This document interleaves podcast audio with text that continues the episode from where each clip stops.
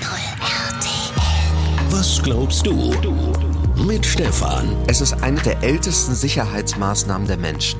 Ein Gegenstand, der denjenigen, der ihn vor sich hält, schützen soll.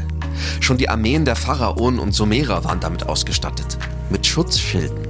Meist sind es leicht gewölbte Platten, mit denen man Attacken des Gegners abwehren kann. Deshalb werden moderne Raketenabwehrsysteme auch manchmal als Schutzschilde bezeichnet. Und in Science-Fiction-Filmen gibt es wundersame Kraftfelder, die alle möglichen gefährlichen Strahlen und Waffen abhalten. Und dann gibt es Leute, die sagen, es gibt ein Land auf der Welt, das hat einen Schutzschirm aus Silizium. Taiwan.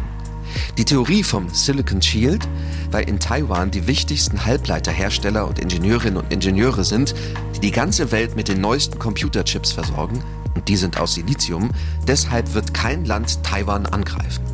Denn jeder würde sich ins eigene Fleisch schneiden, wenn wegen eines Krieges dann keine supermodernen Computerchips mehr verfügbar wären. Sozusagen ein virtueller Schutzschild aus Computerchips. Wenn du das so betrachtest, gibt es ganz viele Schutzschilde in der Welt von heute. Ganze Staaten sind befreundet und im guten Sinne voneinander abhängig und schützen sich so gegenseitig vor Angriffen und Kriegen. Sind Freundschaften und Frieden sozusagen der beste virtuelle Schutzschild? Was glaubst du? Was glaubst du? Evangelisch for You auf 89.0 RTL.